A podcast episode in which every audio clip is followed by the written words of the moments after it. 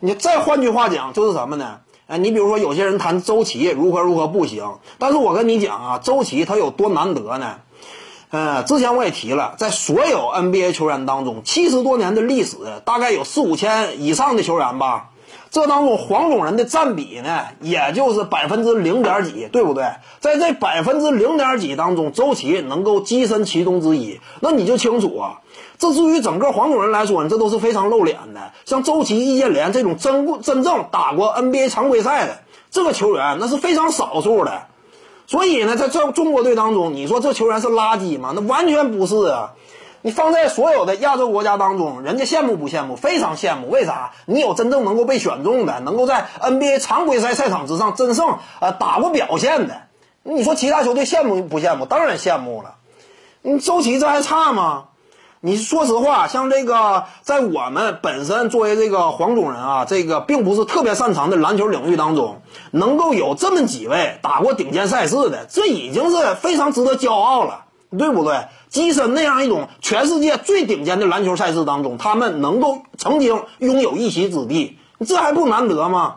这还值得喷吗？你看有多少国家，你除了规划以外，有几个干过 NBA 的，你对不对呢？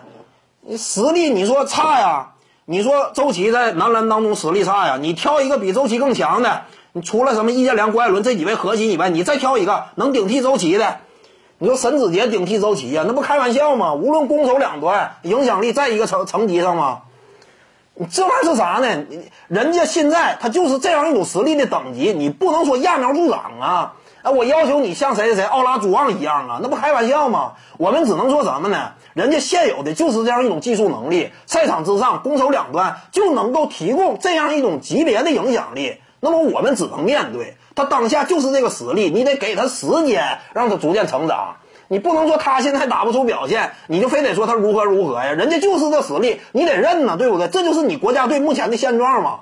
而且这种国家队现状，你在亚洲当中丢人吗？一点不丢人，我告诉你，咱起码没有这个乱七八糟这个混血球员吧？现在国家男篮当中，不像菲律宾那之类的，你日本呢靠个八村垒，不太一样吧？对不对？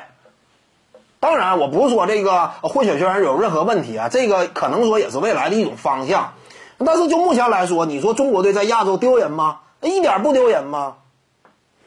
那你说，哎，我这个跨开亚洲，我非得跟欧美强队就较量一把？还是那句话，你可以有这样一种心态，你可以去竞争，但是一旦说没打过的话，那我们也得认，这是客观现实。在这个运动领域当中，黄种人并不强势，对不对？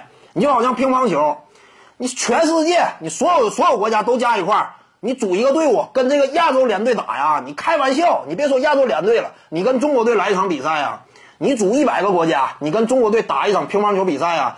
中国队可以什么呢？咱们是男双还是女双吧？还是男单女单？我可以一个国家，我组出来一百套阵容，我面对你一百个国家，你直接这么打，你信不信？中国队都输不了几场。为啥？在这个领域当中，我们强势嘛。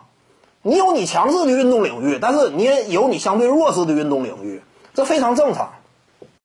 各位观众，要是有兴趣呢，可以搜索徐静宇微信公众号，咱们一块儿聊体育。中南体育独到见解，就是语说体育，欢迎各位光临指导。